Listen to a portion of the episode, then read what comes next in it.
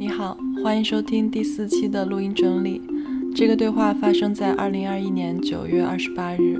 那天我们在纽约的 Lincoln Center 一起看了一部叫做《春园的树敌》的电影。我们聊到了之前两期都有提过的一组概念：figure and field，在电影中大约是作为前景的叙事和作为背景的光影与时间感。这个概念在这一次被延伸到了音乐、山水画、饮食，以及创作者与观众之间的潜在的权力关系。前番指出了我自以为平等的眼光不过是另一种偏见，令我深深受教。这一期是由三部日本电影所引发的小小系列的终结。本来幻想这三期可以同时发布，连着听会有起承转合、柳暗花明的感觉。无奈我花了十个月才将它们次第剪辑完毕，感谢大家的耐心。我是常雨晨，我是顾千凡。你正在收听的是录音整理。我觉得可能跟我边上那个人有很大的关系，因为他的不耐烦让我，就是我不是完全从头到尾看的时候一点不耐烦都没有。哦，是吗？嗯，我中间有想看一下时间的这个冲动呢，还是有的。但是跟他比起来，我还是偏正常观影者的那种节奏的。但是他是真的非常，可能有点坐如针毡了都。就他经常会看一眼手机啊。哇，我觉得太不幸了。对他不能欣赏这个。我觉得你你很不幸，我们做没做好，就我觉得这影响很大。我没觉得，我觉得挺有意思的，就是我同时感受到了两个气场的那个观看的那个。我觉得节奏确实不是，就是亚洲的节奏和这个美国的节奏也不在一个频率上。嗯，就是它那个不只是慢嘛，嗯，它里面是有很多没有办法说出来的东西，所以他们有很长的那种沉默和有一点 awkward 的那种嗯场景。你可能要看到再后面，你你可能再 pick up 一点前面大概为什么会这样。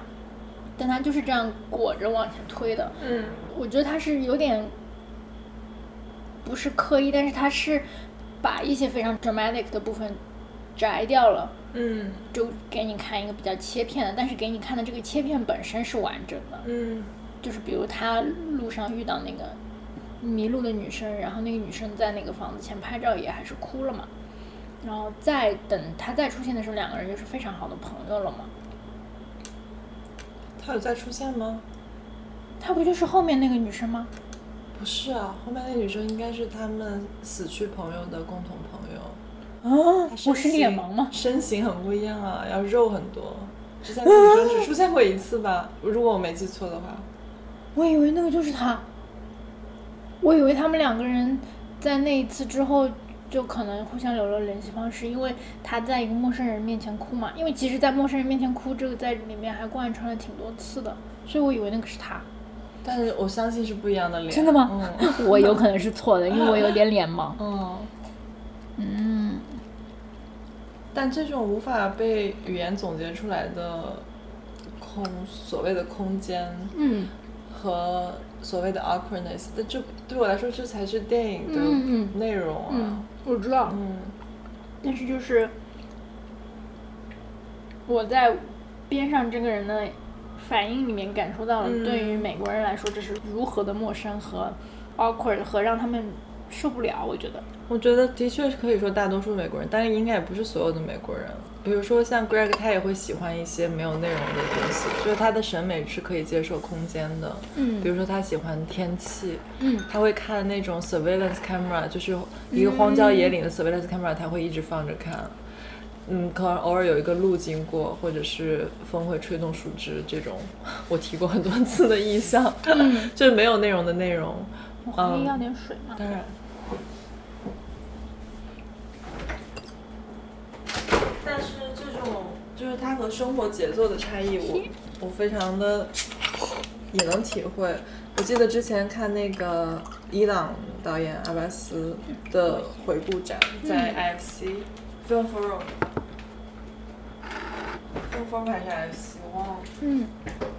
总之那段时间我也很忙，但是我就是每场还是都去看了。然后我每天晚上都是一路上匆匆忙忙，工作刚结束，然后坐地铁又你知道非常的嘈杂和疲惫，然后还要一路上和别人就是 用胳膊肘打架，然后叮铃咣啷到了电影院以后，突然一下就特别慢，那个其实会突然一下让我短路，我就会立刻睡着，然后睡三分钟以后再睁开眼睛。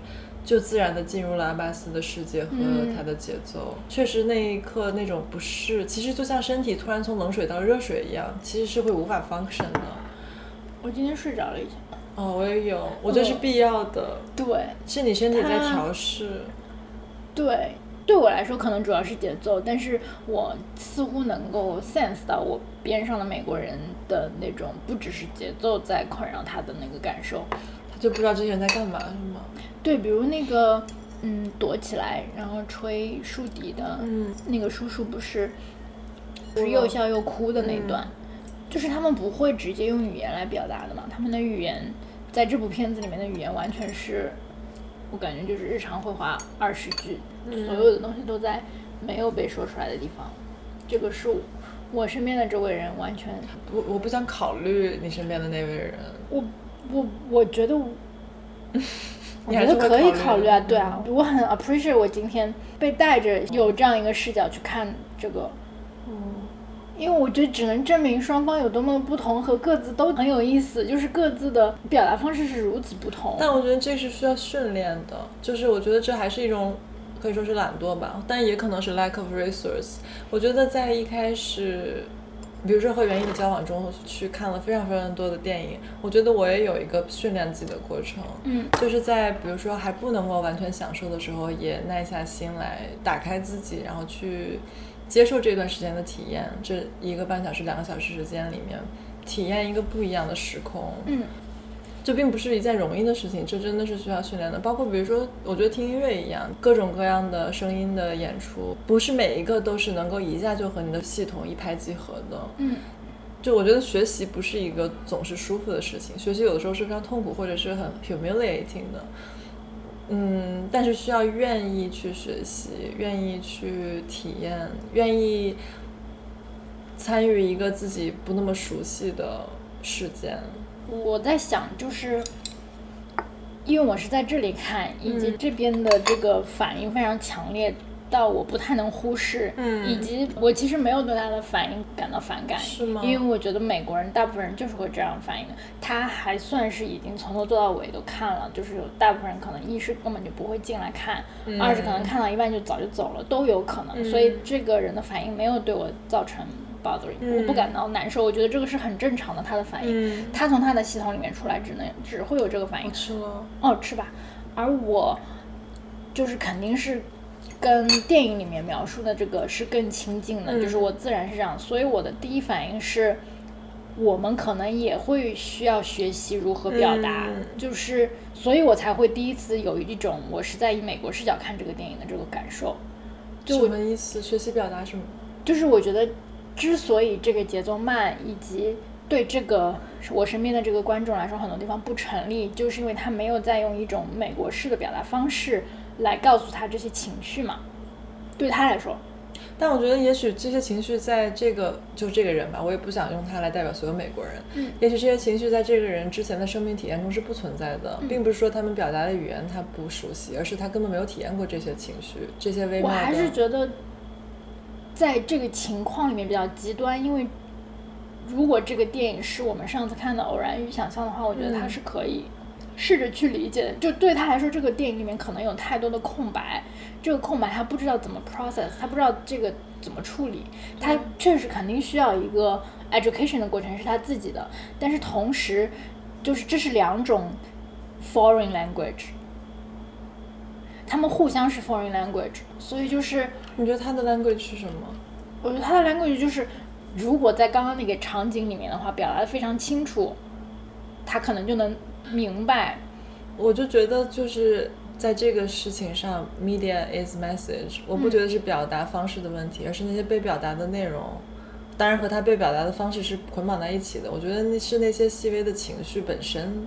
因为我不觉得有任何空白，我觉得每一刻都充满了细节，只是他不能够 pick up 那些细节，对他来说那是背景。我对这个稍微有一点疑义的，就是这部片子没有让我像看其他的片子那么顺畅的 smooth 的，觉得每一个细节都是细节。说实话，嗯，我觉得里面充满了细节，但我同时也觉得人的感受被压平了。我感觉他的语言。不能说苍白，这样太 negative。就是他的语言质朴到质朴到让我只能反思，是不是东亚人太被这些东西束缚了？啊，这个我要，但是我要想一想，因为我暂时不同意，但是我又相信你一定是有道理的，所以我要抽根烟。我不一定有道理，只是我我觉得这个中间的 gap 是如此的巨大，让我觉得双方可能都应该往前 进一点。我觉得，当然你能这么想非常宽容，但是 again，我认为人和人的差别大于国和国之间的差别。我确实有在美国人中见过，当然差别是绝对的，但是我觉得还是会有一些例外。我觉得在亚洲观众里也有不能接受这种节奏的，这这是一种练习，是的，是的。这种练习有的时候是一种 privilege，因为它确实和我们的日常生活的节奏非常不一样。然后能够，如果说这是一个需要习得的话，那你会不会觉得这是一个双方都需要习得对方的？但问题是，就像你说的，你觉得你是在用美国人的视角看？我觉得我们在这个节奏中，或者我们早就已经被迫习得了这个节奏，这个有效的追求信息量的、追求沟通效率的这个节奏，已经是我们日常生活的追求了。我觉得习得的最好的地方，应该是可以 meet in the middle。我对这个片子还是有一点保留的态度的。比如说，我一开始女主眼睛里面的光对我来说就是有一点，我有点 confused。嗯。所以我可能在这个电影里面能觉得有一些可以表达的更好的地方吧。嗯。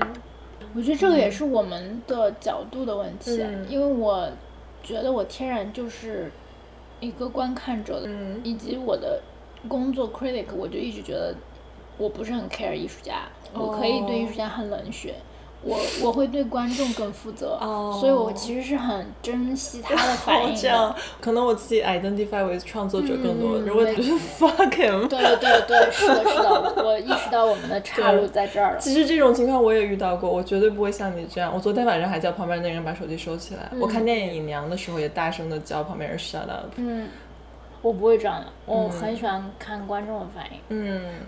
就是那一端发出来的光芒已经很亮了，每一个创作者都是在 spotlight 下面的，观众永远是黑暗的一片，所以我永远有这种 责任感到我我就是站在观众这一边的。说的太好，是这样的，嗯，但是那我的就是反方的，反方认为。并不是每一个创作者都在 spotlight 下，在 spotlight 下是非常少的一份创作者。勇气是其中的一部分，坚持，嗯，想象力这些词可能听起来都很老生常谈，但他在生活中并不容易。嗯，能够用这么大的心血去做一件看起来好像很多空白的事情，能够把一生投注于也许不被理解和欣赏的作品，我觉得这还是需要，这还是需要极大的。魄力和支持，而且我认为并不是只有少数的人需要这种支持，就所谓的艺术家，我觉得每个人都有，都应该得到这种许可，去去按自己的节奏说话。如果很慢的话，就按自己的节奏生活。如果我的疑问是，这个自己的节奏是自己的节奏吗？这是我觉得这是日本社会的节奏。我觉得这个节奏里面有社日本社会压抑的部分。导致了这个节奏，但是你我们看的日剧也是节奏很快的，也是有充满笑点和包袱、充满金句的。就是我觉得现代化是全世界的。啊，日剧。对啊，而且我觉得，比如说，就是横向的来说，不把它东方西方的二元，对，我觉得日本当代社会也是非常讲究高效和，嗯，它的 pop culture 也是非常紧凑的，而美剧里面也有舒缓和优雅的。我觉得 Horson P 就是一个，他是一个脱口秀出身嘛，他过去的艺术，他在舞台上能够获得掌声，然后能给他一个事业的，就是他讲话的密度、信息量、笑点和 engage 观众的能力。我知道了，我觉得我的问题不止在节奏上面，也不对。继续说，我的问题我再多说一点这个节奏的事情，因为因为前几天我们就有讲到这个关于背景音和主旋律的这个差别，或者在我心目中，对对对对对，我有一个想追问你的问题，我先放一下，等会儿拿起来，我怕忘了你说。OK，Mark 之，对，我能想到一个例子，比如说，嗯，《琵琶行》，嗯，这是有叙事尝试，而且在当时它是 pop culture，老太太、小孩子都能够读的这首诗。但它其中让我最心动的一句，不是那个琵琶女的关于她的悲惨身世的描述，也不是白居易关于她那个琵琶曲多么惊心动魄的描述，而是一句“东船西舫悄无言，唯见江心秋月白”。就在他叙事的最高潮，白居易突然就是把镜头摇向了故事没有在发生的地方，他摇向了就是唯见江心秋月白。这也很像在老纪超那个小说里面，就是冈本加奈子，他写呃那个发明家的各种心事啊，然后他看到他那个富婆的生活，就有一段关于他内心非常挣扎的描述的时候，下一段就是花花草草在春天焕发出了不同的面貌。我非常欣赏不把背景和主音摘开，平等的去面对所有的声音，不管它是不是 serve 一个创作者的 purpose，容纳那些不在你计划之内的嗯这些 performance。这些我都认认可，而嗯且这些在这部电影里面，我觉得是闪光的点。就像他描述那个，就是为什么收音呢？对收音是一方面，还有为什么拍了很多背影的那个，这两我觉得都是同等的。我觉得用空白和节奏来说，仍然是一个表象的问题。我觉得可能对我来说，里面是有一些不成立的地方，才会有这种断裂感吧。嗯我觉得我进入这个片子进入的很晚，嗯就是因为前面我有很多部分我是卡壳的。嗯，你觉得你现在哪里进入的呢？我觉得我最直接的、非常直白的进入是唱他们唱那首歌的时候，这最个后吗？对，这都已经非常后面了。哦我觉得那个是情绪真正铺展的时候，就我很喜欢这个女主角，我觉得她非常可爱，但是她始终这个人物形象对我来说非常的扁平，我甚至不认为她经历了什么，就是对我来说太不 convince 了。但你觉得，嗯，假如一个人在生活中遭受了巨大的磨难，他而他没有表现出来，那就是他到底有没有？就是有的时候，他是表现不出来的，对吗？我觉得我都能明白。嗯嗯，怎么说呢？没有碗了，给你拿个杯子。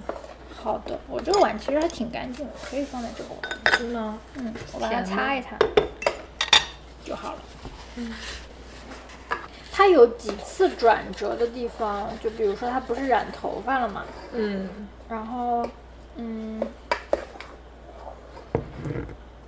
还有就是前面有一些闪回出现那个 Yuki 的地方嘛。嗯。我觉得这些的视觉语言对我来说，就是我非常明白。谢谢。嗯。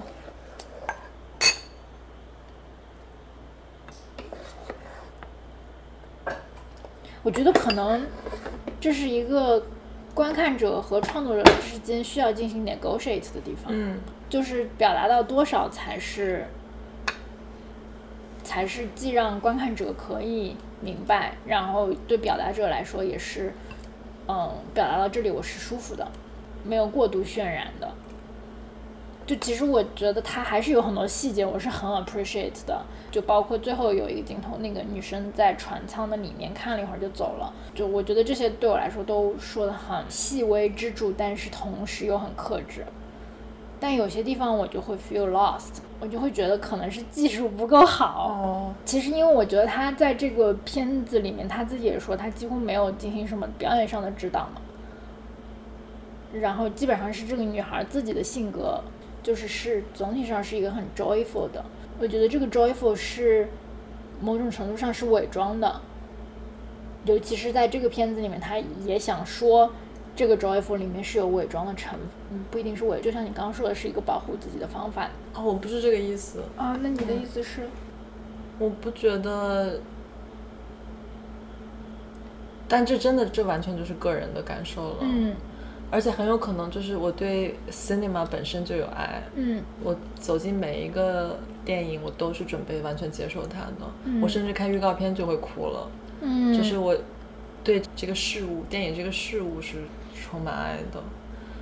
嗯，说到这个女主角，不管她这个角色也好，还是她这个人也好，我可能觉得 joyful 也许不是一个我会用的词。我觉得她就是一个非常有灵性的一个人类，一个生物。嗯嗯，所以你就都能接受他的表现了，应该。嗯，首先就是我没有准备不接受什么。如果有的情节我不是那么立刻明白，我觉得也 OK。我愿意生活中也不是每一刻我都能够立刻 grasp。嗯，就是 ride along，就是一起共度一段时间。对我来说，可能是去看电影的这个事情的本质，而不是去理解他或接纳他。嗯嗯。然后说到他这个人的话，我觉得快乐和悲伤不是反义词。快乐、悲伤也不是不能同时存在于一个人甚至一个 moment 的情绪。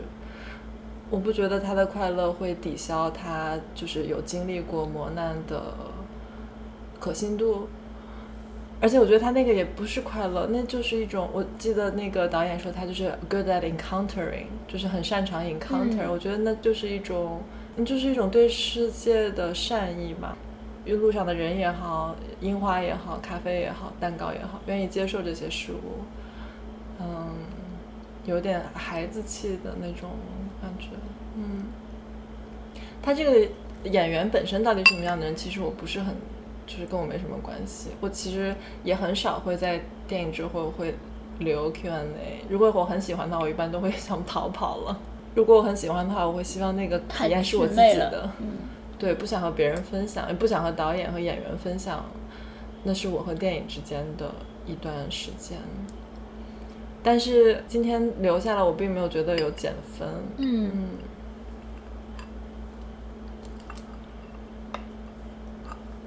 好像不是很好吃哈。嗯，我在吃一些不知道是什么的 没有味道的东西。我喜欢吃蛋味。是吗？嗯，我也是。就是前段时间我跟 Dan 就是嗯，也住 Jackson High 的一个男孩，我们去了 Farmers Market 之后，我们去了飞达，然后他就说我从来没有喝过 bubble tea，我想喝一次 bubble tea。我说我 Do I have this honor？你是第一次喝 bubble tea 吗？然后我们站在那儿，结果他看了一下飞达那个招牌，他就点了一个豆花。我已经在外面开自行车了，然后他出来后拿了一杯豆花，我说你点的是没没有点对。对，然后他喝了一口就说，Oh it doesn't taste like anything。然后说。It doesn't taste like anything you know. Like this is a taste. You just don't know how to register it yet. 这就像是，比如说你刚开始听噪音的时候，你会觉得 it doesn't sound like anything，但这是一种声音，你只是还不接受。这是信息。漫长的音乐的历史所调用的声音的频率是非常有限的，有非常多的声音没有被纳入这个系统中。再说的更窄化一点，其实西方音乐的传统 exclude 很多别的音乐的传统。嗯，对于西方音乐传统来说，可能很多别的。民族的音乐都是 doesn't sound like anything。嗯，我觉得这可能是对我来说，这是一个一以贯之的嗯追求吧。就是 it doesn't have to be like anything that you already know. It's not nothing。嗯，其实你前面说的那句，你说你对演员本人是什么人就不是很感兴趣，你就更感兴趣的是那个他描述里面的这个电影里面。我突然意识到。我对人的真实反应更感兴趣。我觉得我就是一直在试图理解，所以就是看电影我也会试图理解这个人物他处在这个场景里，所以我可能才会有这种。但是说人物还是那个演员呢？两者我都感兴趣。我觉得在这个电影里面尤其重要，是因为他几乎是本色出演。我觉得我听完 Q&A 以后，我理解了，所以我觉得也是这个导演可能以后可以改进的地方。我觉得他是找到了一个非常有灵气的花瓶。我现在觉得这个演员在他手里还只是花瓶，还没有自己的灵魂。虽然他很有灵气，看他的眼睛就能感受得到，但是他在这个。瓶子里面注入的是他自己的，因为他也说了他自己的 mentor 去世了嘛，所以他拍这个电影有这个成分在嘛。我觉得他是在一个鲜活的灵魂里面注入了自己的那一部分，所以这个里面是有卡壳的。我觉得我感受到的那个卡壳是他们在创作合作过程中还没有能够彼此真正理解对方在干嘛。我觉得同样的情况可能在洪尚秀的电影里面从来不会让我觉得这是一个问题，节奏慢也好，呃不说话也好，空白也好，细节也好，我觉得都成立，是因为我觉得导演和金明熙之间完全互相是可以同频共振的，就是他的想法可以通过这个人来表达，他的形象和他的。一颦一笑、举动也都 make sense，可是在这里我明显觉得演员是和要 deliver 的 message 之间有一些断裂。我觉得，我觉得所有的之前前面我们讨论的可能还都太表面了。比如说，我的第一反应会认为这是中西的文化差异的区别，但我觉得我们。越说越深入的时候，越说越具体的时候，我现在感觉可能是这个之间有一些卡。但我觉得这个，当你用到“花瓶”这个词，其实也可以联系到上次我说的布列松的关于模特的概念。嗯。那我觉得这可能就有不同。他想要这样用角色，对吧？但他只是一种导演的风格。我觉得有很多不同导演的风格，到底在多大程度上，演员需要把自己带到一个角色里？包括表演也有各种各样的流派，有的演员可能是会调用自身的经验，而有的演员他就表演悲伤，而有的演员他就说服自己是那个角色。嗯，我可能不觉得所有的演员和导演都需要精神上那么一致，或者是甚至那么平等。为什么在这个时候不需要追求平等？为什么杂音和主音之间需要追求平等？嗯，对。我觉得那可能那个演员他就会带来一些杂音，哪怕是一个导演是非常独裁的，他就是要这个演员去嗯表演一个和他的生活十万八千里、和他本色十万八千里的角色，但是那个演员还是会带来一些他自身的，虽然不被这个系统，也就是这个剧本所 permit，但是还是会带进来，在那种交汇的时候，还是会有非常好的，有可能有非常好的化学反应的。明白。嗯。我觉得你的逻辑非常自洽，是吗？对，因为它就是一种杂音，所以它。但也有很多剧场的实验是，比如说没有剧本的，或者是没有 direction 的，嗯嗯，或者演员就是表演自己。我昨天看的电影也是一个非常在很多层面上都很像的事情，就他其实也是一个导演在招魂，导演就是失去了爱人，嗯，然后他在这个。呃，虚构的电影里面，它就这个电影就是一个自传体的电影，然后里面就有一个女孩演这个导演，然后这个女孩就要在毕业的时候拍一部关于她去世的爱人的电影，但是在这个电影的语言中，这个真电影 我看的这个电影的语言中，他有时候会让那个死去的爱人回来，就他会一闪而过，对，嗯，所以这个层面上非常像，另一个层面上就是。其实今天我觉得这个东西的界限真的很模糊，很多西方导演都深受王家卫、蔡明亮的影响，我甚至能看出他的很多很直接的影子、构图的方式。但是我昨天还有一个感受就是，就是白人拍电影，他是在伦敦嘛，嗯，我会觉得这其实就是，我会觉得他特别像电影，是因为这就是我在开始喜欢电影时候看的电影的样子。嗯，就像葛达尔的那种颜色，很明，什么样子？就是很白白的房间，然后绿绿的草，然后人的皮肤也是白白的，金光闪闪的，然后睫毛长长。在学习电影史的时候，就是学那个电影史。嗯，其实这个电影节里面还有一个电影，就是关于叫 Prince，它就是关于所有的电影语言，包括设备器材的技术开发，都是以白皮肤为基准的。嗯，所以我们之前有一个。黑池里面有一篇文章，就是讲这个，就是肤色的算法问题。嗯，以前比如柯达很多胶片，它是不能表现黑深色皮肤的。嗯，但是我又觉得我们其实经历了一个变化，因为我其实，在 S I C 上很多电影系的课，然后当时有一个女孩，她是伊朗来的，然后我有一个同学，他就说我一看他拍东西就觉得是电影。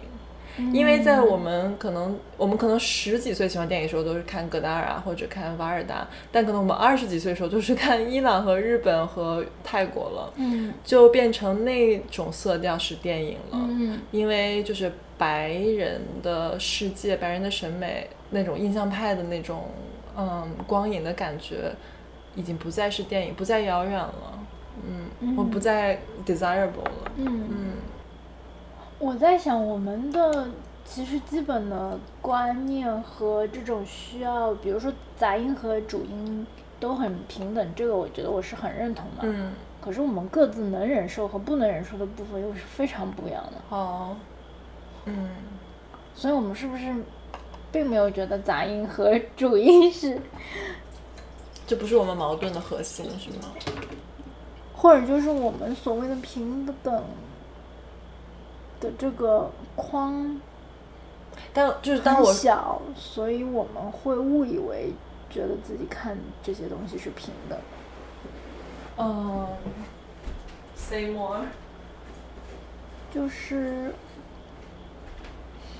比如我觉得不能忍受的是。导演和演员没有没有同频共振这件事情让我觉得不舒服，但是你觉得其实是 OK 的。然后我觉得我边上的这个普通观众有非常真实的反应，这个我可以接受。但是你可能会觉得我靠你在干嘛？我受不了。所以我们的这个框是不一样。但是你想象一下。他们在各自的场景里面都有可能是杂音。嗯，对，就这个观众是今天晚上的杂音。对，是我们在观看的这个体验里面的杂音。嗯，所以我们各自秉持着杂音和主音都很重要，可是我们都有各自杂音的定义。box，对。对，杂音以外那些都根本不提。对，所以然后我们自以为自己非常平等，哎，其实各自有非常 bias 的地方。确实，确实。Absolutely，我承认。我读一下这段，虽然它不能 satisfy 我是一个平等的人，我是一个非常不平等的人。是 Lisa Robertson，她说，noise interrupts or effaces the binary organization of sound as meaningful figure and its supporting field。不行，我得看才行，我听不进去。我回头给你拍照那一页的书可能会好一点。好的，嗯，可以。 我我刚刚放在这里的这个问题，我现在想起来，我要把它拿回来。那个问题是我们俩上次在草地上讲完之后，我回去再想的。因为那天我们聊的时候，就 somehow 就进入了一个对有点 debate 的一个一个情境，虽然好像也没有很敌对的观点，我觉得。但是我后来回回想了一下，有一个点是我当时可能隐隐的觉得问题出在这儿，但是。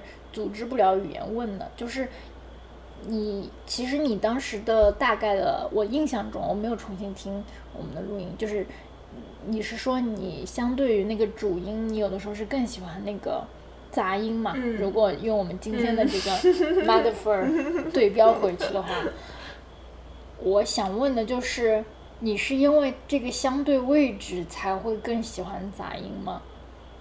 就是因为它是。marginalized thing，所以你就会，you know pay extra。其实你当时有问这样的一个问题，对对，你说当你关注杂音的时候，它不就成了主音？对，是的，我觉得我没有继续问下去，就是这个。然后当时我的回答是，但我觉得我的力量很渺小，对，它仍然是杂音。对，所以我想问的是，你你觉得你喜欢它是因为它的相对位置决定的吗？嗯。如果在一个山水画里面，你是不是就会比较喜欢？哇，这里画了一个小人儿的那个人儿了。我觉得就是，比如说在一幅山水画中，嗯，可能跟那个小人儿相比，那个房子是杂音；跟房子相比，那个花花草草是杂音；跟花花草草相比，那个笔触是杂音；跟笔触相比，那个纸的质量和那个纸的。调子是杂音，然后跟这个纸的调子和质量相比，这幅画曾经被挂在哪儿，被谁收藏？它在这个社会的价值流通体系中占有什么样的位置？它在这个画廊展览的时候，他是从哪儿来的？是经过谁的手到了这个空间？他在这个空间里是怎么被打光的？这些情了杂音，我觉得这是一个流变的，就这种眼光是流变的。我不是对某一种信息就更感兴趣，我可能感兴趣的是。我可能就是有点叛逆吧，就是感兴趣那些我不该感兴趣，或者是我不被设计该感兴趣的事情。嗯，就是这问题 背后的考虑是什么呢？我其实想起来，嗯，好像有一次十三幺什么的，然后许志远，嗯，就是他可能有被问到过一个问题，就是说你为什么总是反对一个事情嘛？他大概的意思就是说，很有可能。我反对他而推崇这个，但是等到我推崇的那个东西变成主流的时候，我会继续反对这个。当然，对，所以他会选择一个反对的姿态嘛。嗯，我其实对这个是不敢苟同的。嗯，我觉得不能这样。嗯，我觉得如果是这样的话，知识分子就没有在做真正该做的事情。我觉得不应该用反对的姿态来决定，就是不能用相对位置来决定。但是位置有时候会影响本质的，比如说太平天国成立之初是一个，嗯，代表农民利益的集团，但他们取得胜利以后，他们就穿金戴银，然后还吃人，他的位置就改变了他的本质。嗯，而且这个几乎是一定会发生的。嗯嗯嗯，这个我也没有办法反驳，我觉得是对的。嗯，但我可能觉得，如果是在许志远的 case 里面，如果是 criticize for the sake of criticize，、只是因为这样的话，我会觉得我还是会很尊敬他，但是我对他的敬意会少一些。你会觉得这种就是过于 negative 吗？不是，我觉得这是一种姿态，这不是 concrete solid thing。我会觉得，但如果他在反驳他曾经支持的、后来获得力量的事物中言之有物，这不这可以吗？我觉得他在不知道事情将发生什么的情况下，先预设了如果这个东西成为主流，自己也很有可能会反对。嗯他意识到了自己是一个反对者的姿态，这件事情让我觉得嗯他对自己的定位是这样的话，我不太能 appreciate 吧。嗯我觉得，就觉得好像形式大于内容，只是为了这个继续这个姿态。对，这这就变成一个你手中的武针织没有真正用到地方，因为反对这个姿态很容易直接和正确，对和嗯以及更道德，嗯以及更高阶、更嗯 intellectual 的东西挂钩。嗯这些也是我的假设，因为他既然已经承认了这样，那他肯定是对这个是有反思的，所以我觉得他本人可能不是这样想的。嗯可是如果是有这样的情况产生的话，我会觉得就是没有在追求真理吧，我会觉得嗯就是我同意，确实有这种危险。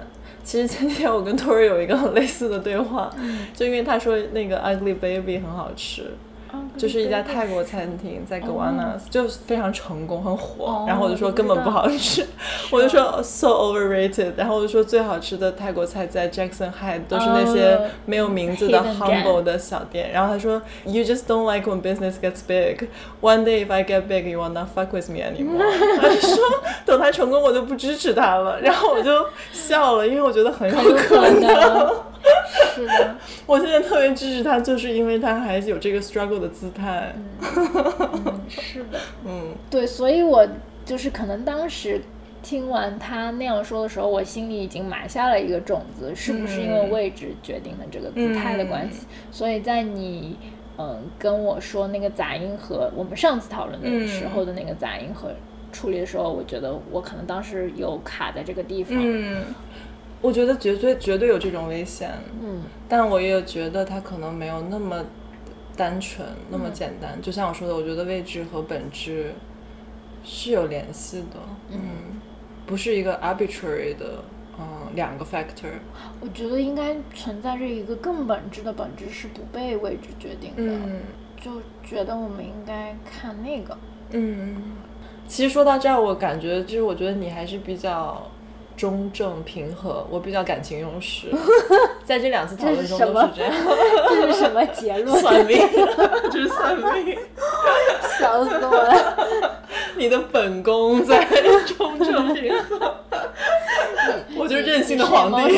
对，对，你是 emotional 的。对我，然后我会就是尽力的把话说圆，好像我那个是一个嗯智力的决定，但是我觉得 again 这也无法拆分。对我的 emotion 就是 contribute to 我的智力的决定是的。嗯。而且这种 emotion 的很很很很 intimate 的感受，我觉得就也是很真实的反馈。嗯，就跟我今天坐我边上那个人的真实的对。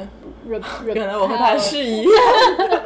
只是对不同的事情嘛，嗯，对吧？是的，谢谢你，这真的对我很很有警示的作用。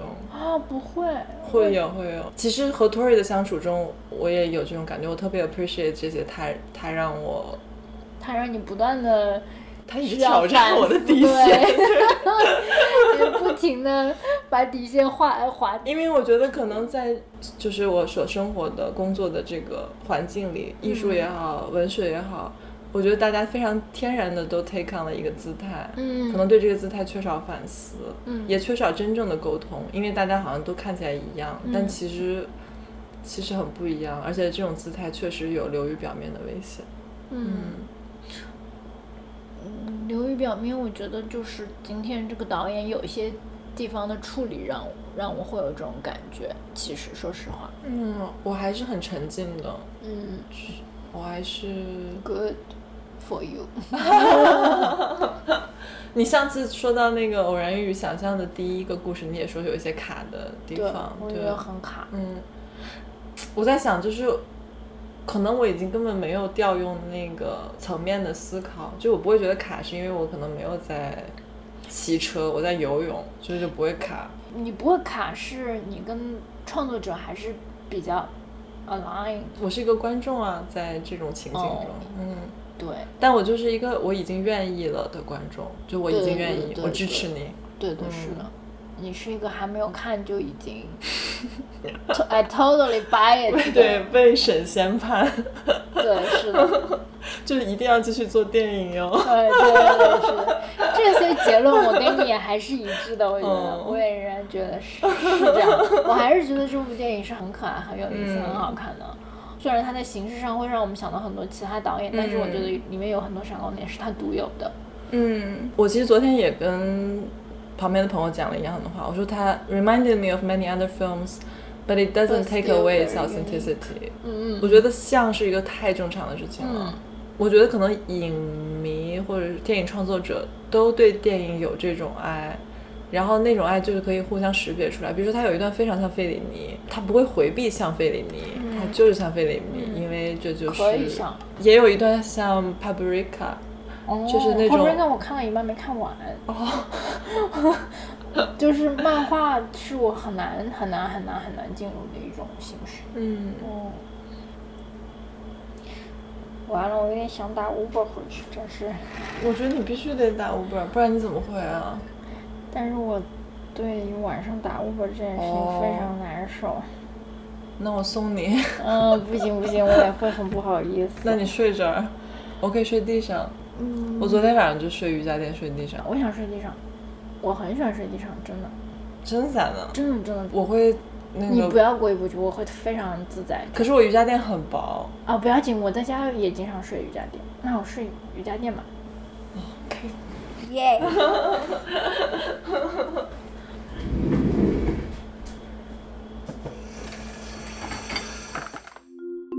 感谢收听。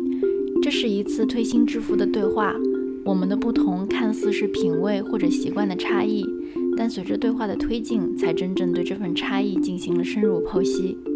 我在中途多次草率地下结论，直到慢慢趋近差异的内核，反观了自己的成见。